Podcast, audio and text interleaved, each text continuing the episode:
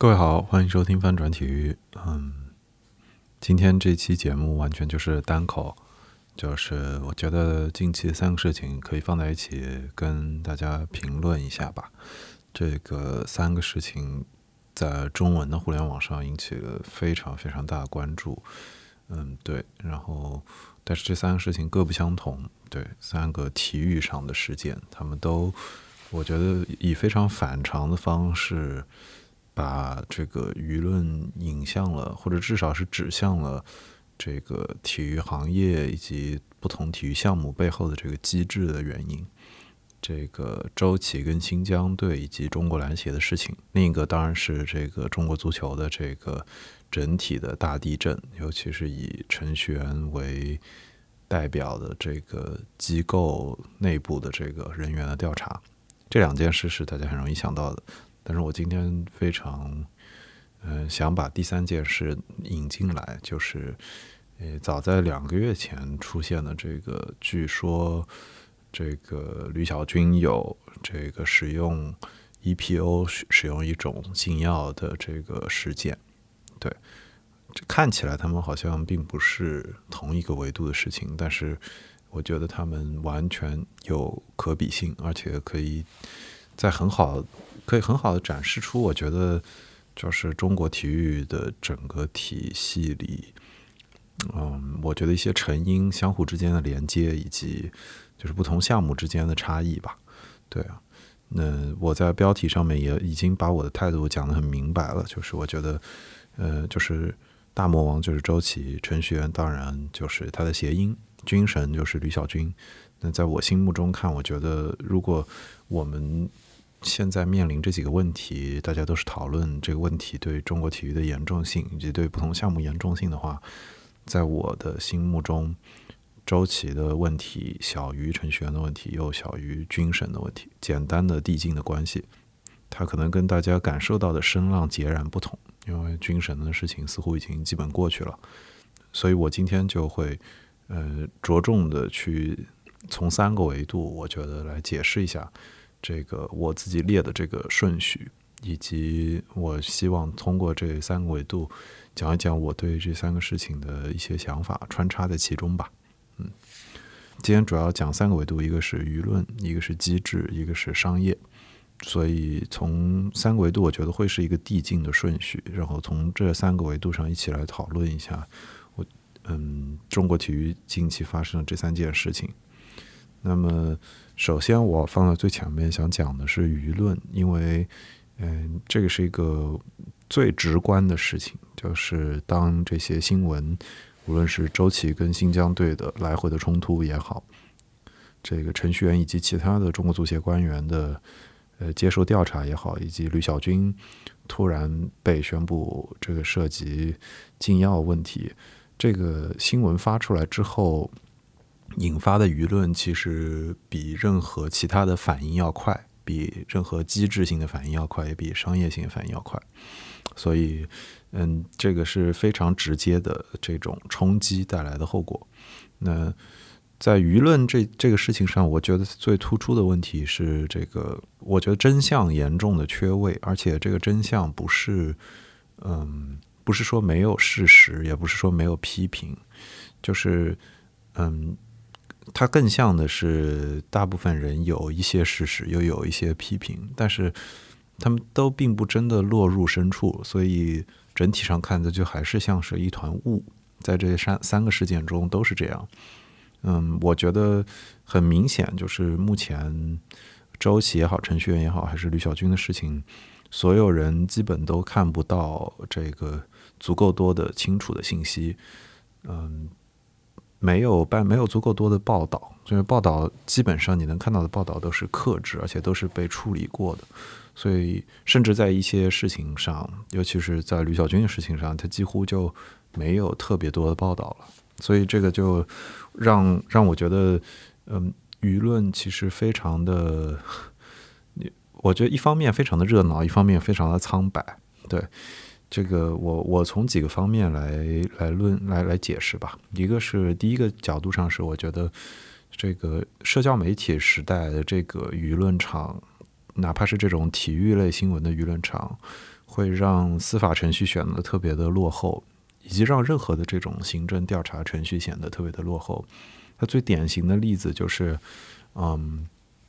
周琦的这个事件中，这个周琦跟篮协以及跟新疆队之间的这个摩擦，最严重的当然是他跟新疆队之间的这个对峙。那周琦采用了一种非常直接的对峙，就是在微博上，他会直接跟网友对线，不管是这个人是，嗯，可能是有一些利益纠葛的这个篮球方向的记者，还是普通的网友，呃，周琦可以说在他发言最多的当晚，都呃出乎意料的有表达欲，我觉得是非常反常的有表达欲。就是会让人想想起 NBA 里面这个凯文杜兰特的那种 上线的这个对话，但是他，嗯，我我我觉得以周琦这个事情为一个例子呢，就是你可以看到，不仅是司法程序在应对这样的评论的时候会显得格外的缓慢，嗯，哪怕媒体机构对他的报道都是非常的缓慢，所以就是。都是都是非常滞后的。可以说，机构永远在这个情况下一定是滞后的。那但是我觉得，在尤其是在国内，这三个事件基本都发生在国内的话，嗯，很不幸的是，我觉得这个司法程序，呃，这个又很容易受到这个外界舆论的影响，甚至很多时候他们。存在一种共生的关系，就是这个舆论传播的范围以及舆论所讨论的事件会影响这个程序的执行，执行到哪一步已经执行的范围，所以它它它确实有非常现实的意义。所以我觉得会出现的情况，就是在周琦、跟程序员、跟军神的这三个事情上。很有可能就是当大家在尝试去讨论这个事情合适的程序也好，合适的结果也好，它的成因也好的时候，嗯，有有一些并没有摆在台面上的力量，它已经在使用这些讨论本身来影响它真正的结果。所以我觉得有大量的讨论非常的没有意义，而且这些讨论背后明显，我觉得意有所指，但是它到底是怎么指的？实在是不得而知，这点跟我们的信息公开度不够有很大的关系，但也不只是这个问题。对，嗯，在这个在这些讨论中，我觉得现在很明显的，嗯，存在这种舆论头上有一把刀的这个问题，就是有很多人在用舆论为自己的观点，也可能是为自己这一方的利益去去呐喊。他这个表达目的是相当不纯粹的，在这个真相缺位以及在这个机构发言非常缺位的情况下，嗯，这样的真空就完全让渡给了这样的揣测，这个让我觉得特别的无奈。他没有没有什么好的办法去面对它，而这就像是打开了一个恶性的循环。嗯，我觉得这里面有自私的问题。另一方面是，我觉得有有一种假象，就是给很多人制造一种假象，就是。嗯，你好像看起来每次出这样类似的事件，都会有非常尖锐的批评，都会有非常直接的批评，他恨不得这个大词儿都会用的很大。但是这些批评是否真的指出了真实的问题？就这以及这些批评是否真的把全貌给还原出来了？在批评背后，他允不允许对方回复？如果不允许对方回复，是不是意味着这个批评？就是非常片面的批评，他不不面对整个事件，这些问题我都看不到特别明确的回答，所以我我愿意把这些情况都描述成一种，我觉得是一种批评的假象，就是你你觉得好像人们在进行非常彻底的反思，人在进行非常严肃的讨论，但是这种讨论本身可能只是一种营造出来的机制，让你认为出现了这种讨论。这几个情况，我觉得都是符合这三个事情现在的。现在的现象的，对，嗯，我我没有办法，我觉得特别具体的去展开这个中间，哪怕是三位当事人，就是周琦也好，陈轩也好，还是吕小军他们跟这些事件，呃，对，具体的这个这个，就是比如说谁涉及什么样的利益，哪些声音又跟其相关，这个我我几乎没有办法去判断，但是，呃，有一句话叫“于无声处听惊雷”啊，就。嗯，尤其在中国的体育中间，这个现象还是很明显的。嗯，有另一句话，可能很多人会用，很喜欢说，放在这里，也许也有它意义，叫如果批评不自由，那赞美无意义。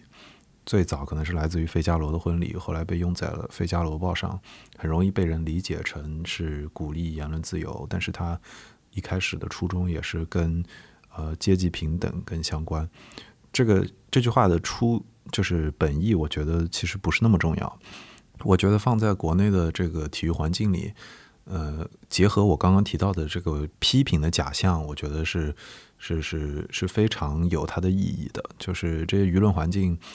包括说这些舆论发出的指向，很遗憾，它并不永远是公正的，而且在当下这个环境看，很大程度上不一定，几乎，而且这种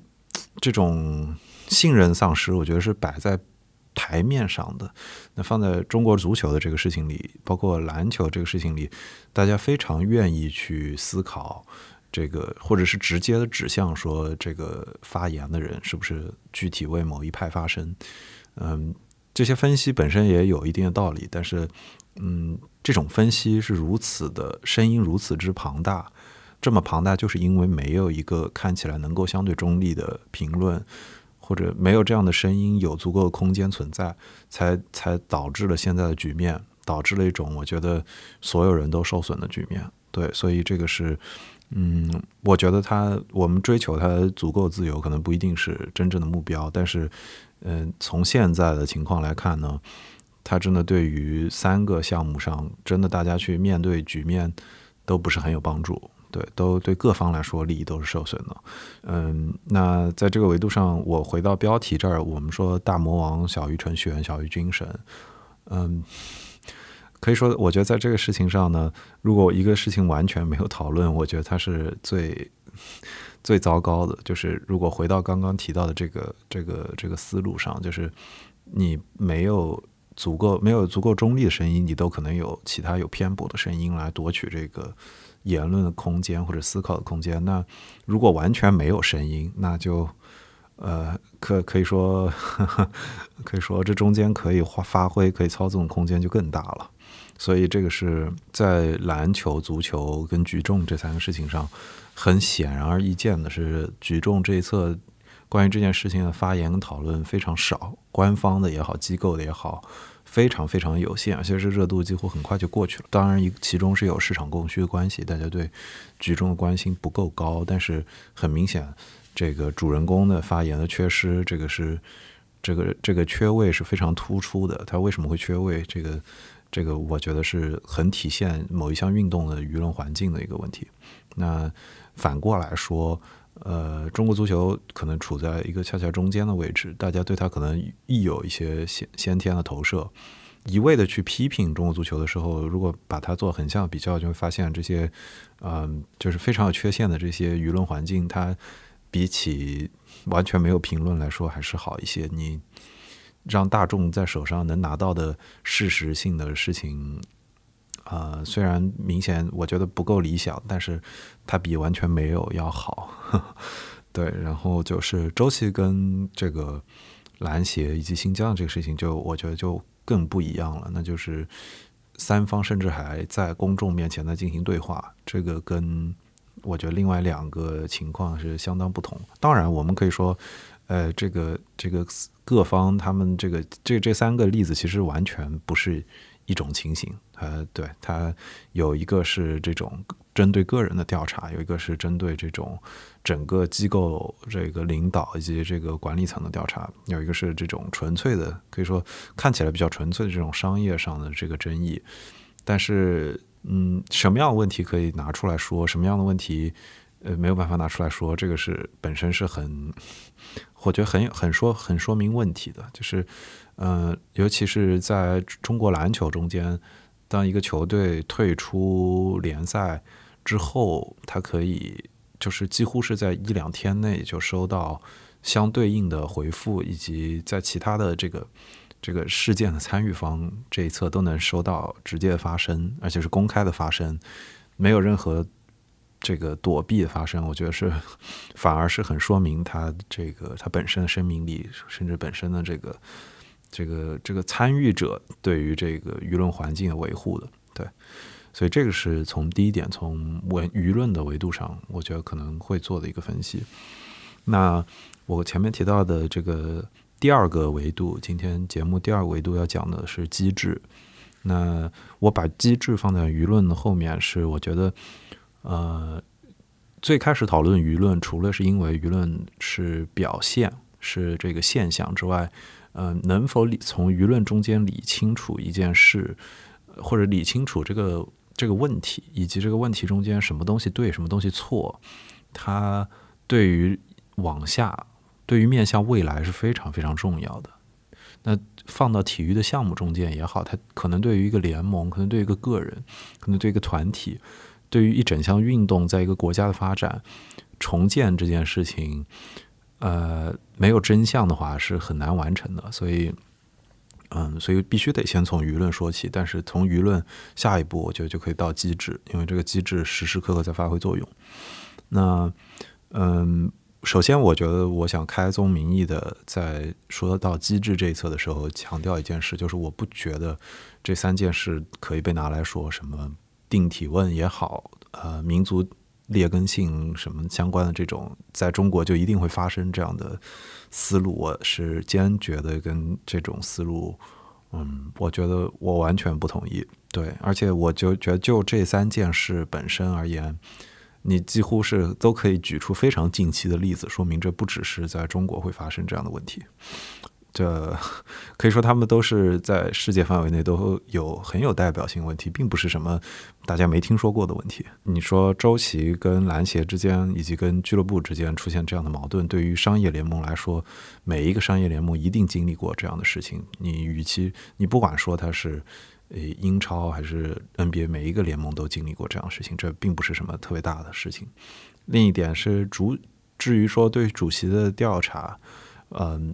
这个足足协主席的调查，那全世界范围内对足协主席调查比比皆是，可以说，而且涉及到事情的严重程度，这个真的也是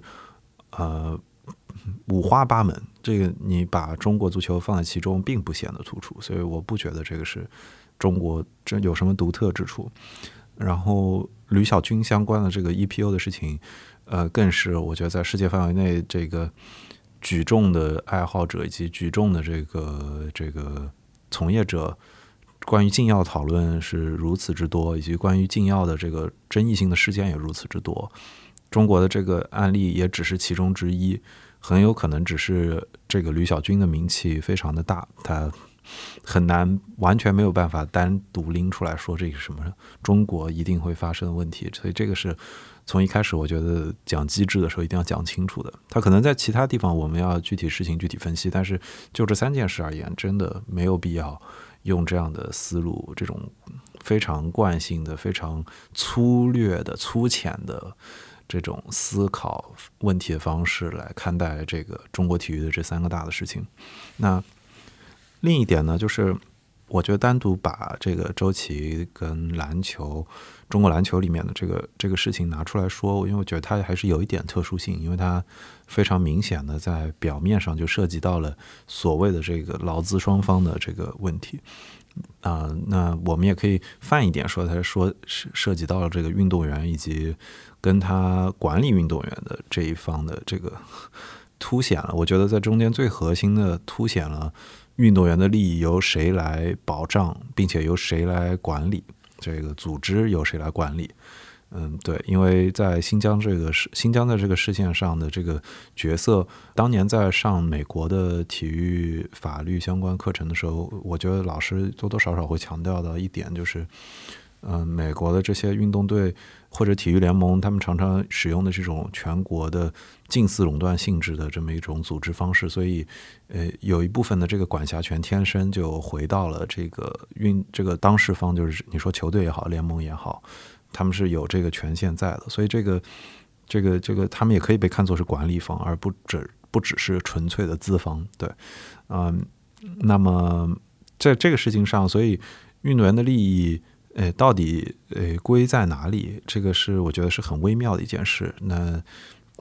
这个中国足球可能对对对大家来看呢，他可能大家可能会很容易关注到过去十年中间的这个薪资的暴涨，以及接下来对薪资控制的问题。单从这个薪资管理上，把这个一个运动员到底该拿多少钱这件事，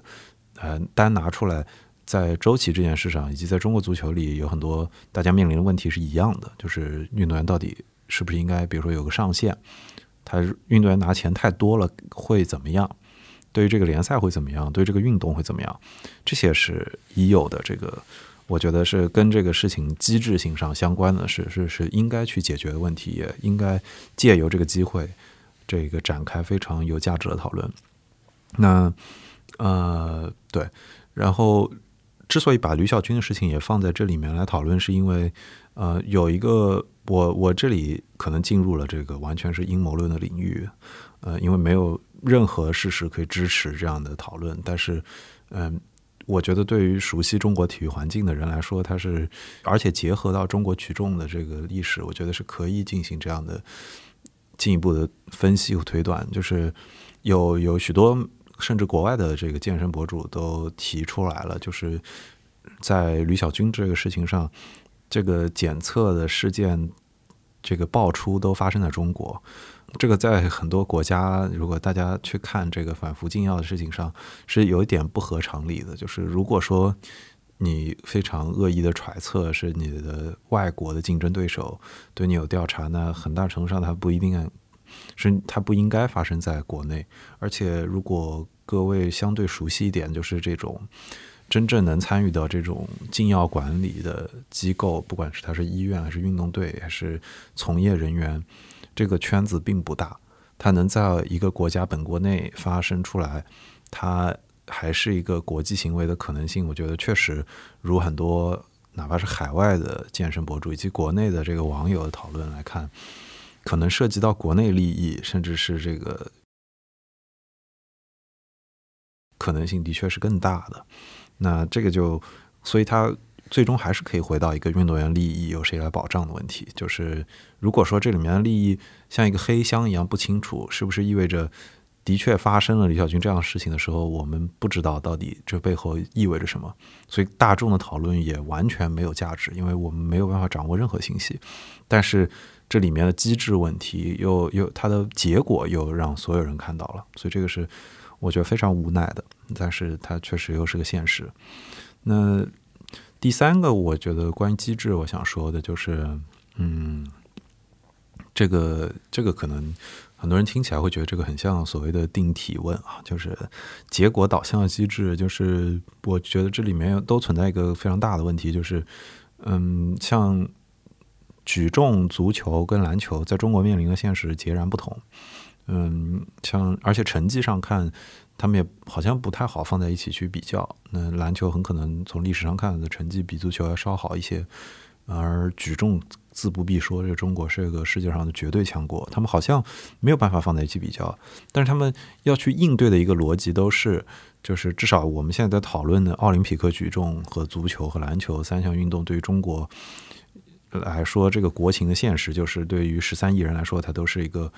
呃外外来运动，它都是从。不是从中国诞生的一项运动，所以它进入中国都有一个落地的过程。那这个落地的过程意味着这个运动要为自己找到呃能够持续生存下去的意义的时候，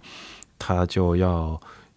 拿出一种像合法性一样的这种宣传的方式。而在中国，这个屡试不爽的这种宣传的方式，就是你拥有国际上的这种成就，他把它跟更大一层的这种民族的这个合法性或者是优越性放在一起了，他把这个这这一套嗯这套逻辑讲通了。对，那这么一个外部的压力，再配上一个结果导向的机制，可能让非常多的这个在中国的各个项目里的自上自上而下的这个管理的压力都很大。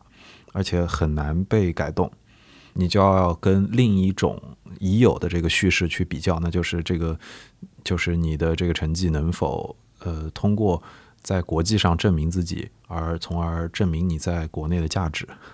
这个这个循环非常非常的难以被打破，因为你想要打破它，你就可能就要找到一种比它更强大的力量。那至少当下对于这些运动来说，真的非常的困难。那。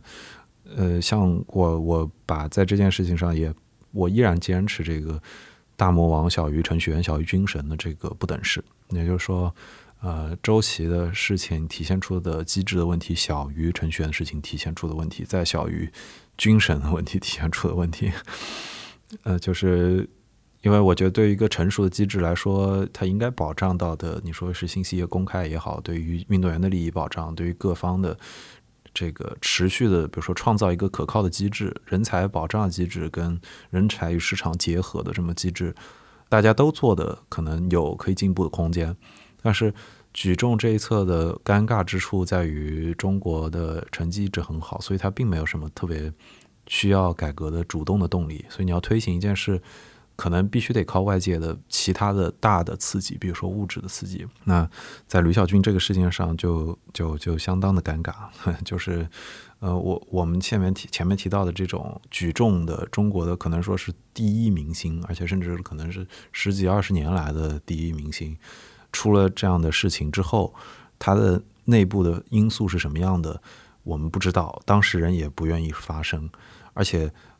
因为这一套机制的改革的动力很低很低，它的成它已有的这套机制非常自强，所以可能说在可见的将来，我们都不会看到它像刚刚描述的这种舆论黑箱也好，这个整套机制黑箱的这么一个这个逻辑都很难被改变。因为关于中国举重中间的这个各个运动员从哪里来，他们对谁负责，他们是怎么成长的，这个资源供给属于谁，然后国家去参加国际运动，然后国家与国家之间有自己的这个利益，这些事情再交织在一起，它确实会对运动员产生非常直接的压力，嗯。具体到这个吕小军用禁药这件事上，看似好像跟他的关系不大，但因为很多人把他跟奥运放在一起去并列了嘛，那就是吕小军要参加下一届奥运会这个计划放在一起并列了。而且中国举重的确历史上出过类似的相关的事件，而且除此之外，中国举重的这个人才到底流向哪里？呃，这个。如果我们不看金字塔尖的这些国家顶尖的举重运动员，其他的这些运动员，他们平时的你说就业环境，他们你说营收的能力怎么来？那如果这个营收能力出现问题之后，怎么保障他们不胡来？这些都没有什么好的明确的答案，在在公众位置上，绝大多数时候它都是缺位的。从这个整个机制的角度来看，我依然觉得这个问题的严重性上依然是维持这个不等式的。所以这个是我觉得可能在机制角度上要要达成的这个这么一个我我的大的观点吧。那嗯，前面讲了舆论跟机制，我今天想讲的第三个维度就是商业。那我把商业放在最后来讲，我其实纠结过一阵儿，因为好像，呃，在机制跟商业之中，好像他们都都可以被视作是这个最终最核心的这个大的这个整体的逻辑。但是呢，嗯，我今天，所以我今天可能要把这个定义压的小一点，就是这个定义可能是，啊，我觉得商讨论商业的时候，我们指的是这个商业可以给。这一套机制提供资源，嗯，商业的发达，或者是这套机制的这个获取资源能力的这个强弱，可能很大程度会影响这个机制分配。那再进一步上，到具体的事件上，会影响每个事情的舆论。所以，所以我们可能这个能建构到这个从机制到商业这一层的这个逻辑逻辑链，怎么样允许这些？你可能设计的比较理想的规则，能够长期的持续性的下去，这个背后商业的力量非常非常的重要。对，嗯，那么我我在这中间也是呢，会做几个判断。一个是我觉得前面几两两个维度上已经提到的，就是呃，不只是中国的问题，那么。其他国家的也出现过相当类似的问题。那么涉及到体育的行当上来说呢，对于很多国家的这些一流的这个呃商业运商业运动来说，就运动的或者说体育商业来说，嗯，你要讨论它的这个机制的问题，那背后就是讨论它的商业的问题。所以刚刚有很多已经覆盖到了，比如说我说 NBA 跟英超的改革都提到过，都出现过很多中国现在出现很类似的问题。嗯，这种机制上的问题，以及这个权力分配上的问题，运动员保障上的问题，所以是是是这个是，只不过他会用一种商业的语言出现。那嗯，这些是我觉得已有已实际上已经讨论过，在这点上，商业跟机制相当相似的地方。但我觉得呃，另一个呃，我觉得应该讨论，也是我自己经常会好奇的地方，就是 我就会认真去思考一下，就是。呃，嗯，就是什么样，就是什么样的运动，在一个特定的文化环境内会兴盛或者受欢迎，呃，那尤其在商业环境上又可以受欢迎，呃，从一个营收的角度，现在很多人已经很习，大家受各种各样的媒体的培养，可以说公众号文章或者视频的培养，已经逐渐能够理解这种从商业角度去看体育这么一个思路，啊，那。我我自己呢也会有这样的好奇，就是什么样的运动可能转接到这个商业里是更加合理的，呃，是是，而且是更加稳定的。那在中国呢，我觉得很多时候有有很多时候它也不一定是钱，它有可能是别的资源。但是如果我们在这儿把它放宽成更多的资源的话，有一件事是不会变的。我觉得对于。嗯，体育运动来说呢，就是有足够多资源、有足够多钱的运动，它不是那么容易衰弱，而且不是，就是它会始终保持非常大的社会影响力。而且我觉得这一点不只是对体育运动挂钩，那就是对于绝大多数游戏甚至娱乐来说都是如此。所以，呃，我我那天正好是在跟一个朋友聊到电竞这件事情，因为我意识到这个这个非常讽刺的差差别，就是比如说。拿我个人比较偏爱的这种日本的这个古老的相扑运动来看，嗯，相扑运动的很多规则，作为作为一项游戏来看，它的游戏规则非常的简单且古老，完全没有为现代社会所考虑，更没有为技术社会所考虑。但是它依然可以在二二十一世纪活得很好。呃，背后核心的一大原因是它的这个资源始终保持一个非常充盈的状态。而且这个呢，如果你回顾相扑的历史，就是呃，日本出过一些非常优秀的书籍，介绍这个相扑在可能在过去近千年中间，这项运动或者这项技艺它是怎么逐渐演化的。这中间非常重要的一环就是它怎么逐渐为自己索取资源。那呃，可能这中间比较重要的一环就是寻求大金主的支持，怎么样服务于大金主，呃。或者服务于有权势的这个机构或者阶层，嗯，而这个我那天跟朋友聊到电竞，就是我突然意识到，就是电竞这么一个看起来仿佛是为呃二十一世纪的观众设计出来的产品，符合大家的生活习惯，比较符合大家的信息摄入习惯的这样的这样的娱乐产品，它实际上。嗯，由于它的规则变动非常的快，反而不稳定。嗯，它其实倒还真的不是那么容易跟这种传统的运动抢资源。那在中国一度非常兴盛的，可能星际争霸的电竞的这个运动，就是电竞或者怎么说，不一定是运动，那就是电竞的比赛。呃，哪怕是拿它的最鼎盛的年份来看，跟相扑都只能说是将将比好差不多。然后可能最终。这些电竞比赛的寿命更是完全不可能跟相扑这样的运动去比较，这是非常有意思的一个现象。我觉得，就是，嗯，哪些运动可以建立好一个足够的商业机制？这个商业机制允许这项运动自己连绵不绝的这个数百年的传承下去，这是我觉得非常有意思的一个一个一个一个。一个可以去分析的一件事，那这个听起来好像跟今天提到这个大魔王程序员这军神的事情好像不太相关哦。但是在我看来呢，呃，真正从业所有的从业者，我觉得对于这三个事情，可能大家都震动，都会关注它的影响。这中间很重要的一个环节，就是因为这三个事件很有可能都能影响。呃，其所在的这个项目整体的这个商业的前景和能力，我这么说，我觉得不夸张。对，呃。可能在篮球这个事情上，因为直接涉及到俱乐部跟运动员的合同纠纷，它非常好理解。那在中国足球这个事情上，又因为足球过去又砸了这么多钱，又又有这么多承载了这么高的期望，它可能也非常的浅显易懂。那在举重这个事情上呢，它可能看起来不是那么直观。为什么这些事情，吕小军的事件可能会让所有人跟考虑起这项运动的商业前景？但是。呃，我觉得这个也是很多人在讨论吕小军这个事件上不去关注的一件事，就是吕小军，大家喜欢用 IP 这个词，作为一个可能是中国举重最耀眼的个人 IP 也好，还是这项运动在中国的 IP，甚至在世界范围内的这个名片。嗯，在过去几年中间，这个吕小军的形象已经让运动，我觉得让举重这项运动获得了一定程度上能够出圈的一个理由。对很多人的认知的版图来说，原先如果没有李小军这么一个人，他就根本就不会出现举重这项运动。但是现在有了，而且他可能在这个这个这这个名片在一定程度上被打打造的很好，可以被用的非常的灵活。那所以在这个事件上，这个也是我觉得是相关的，因为李小军的这个举重相关的商品或者是投资。呃，这种商业上的这个活动，已经跟中国的举重事业，我觉得很多维度，我觉得已经发生了关联了。这个可能并不直接是那么深层，就是这些关联可能只是一个采购的关系，它可能不会涉及到那么严重的整个机制的影响。但是作为整个中国举重可能这项运动最重要的领军人物，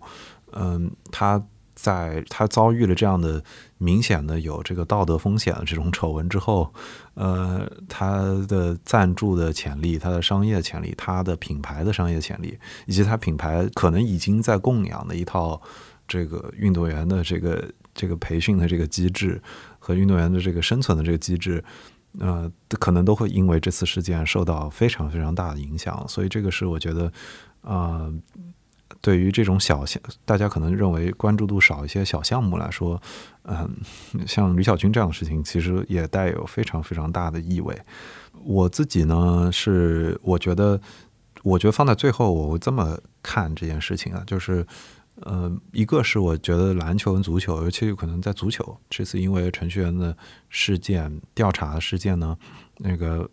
很多人会习惯性的认为这个十年一轮回，反赌扫黑。呃，好像又陷入那种历史的循环，然后就因此接下去去看衰中国足球，我觉得这个这个逻辑的惯性是确实是存在，而且显而易见的。但是它没有办法跟更大的一个规律去竞争，就是只要这项运动有足够多的资源，它不太受这些事件这种风评的影响，这些舆论呃，在一个非常长的时间维度上，真的对它的影响太小了。而且人们很容易忘掉这样的事情，所以，呃，只要它吸引资源的这些能力依旧在，这些运动不会受大的影响。那我对我来说，我觉得篮球是同理的，它背后的资源有一些是非常重的资产，这些资产又不会发生变动的情况下，这些运动的热度不会发生大的变动，因为这些运动的热度背后也符合这个社会的供需关系，需不需要这项运动是这么热的？呃，出于这些资源的存在。所以需要这些运动本身热起来，所以这个我觉得是，嗯，足球、篮球，我我并不担心他们会受这样的风波遭遇特别严重的冲击。举重就不一样了，那举重的这个其中的问题，我刚刚也已经提到了，而且举重可能还要再补充一点的是，嗯，它不像篮球与足球，它确实实是没有什么突出的市场潜力，而且在中国的这个环境下，很遗憾，这个它的这个。这个没有的，它的这个商业的潜力，嗯，因为它一直是一套这种体制内运动形式出出现，外部的这套真空，大部分时候被其被其他的运动填补了。它有可能是 CrossFit，有可能是力量举，但是它自己并没有延伸出这个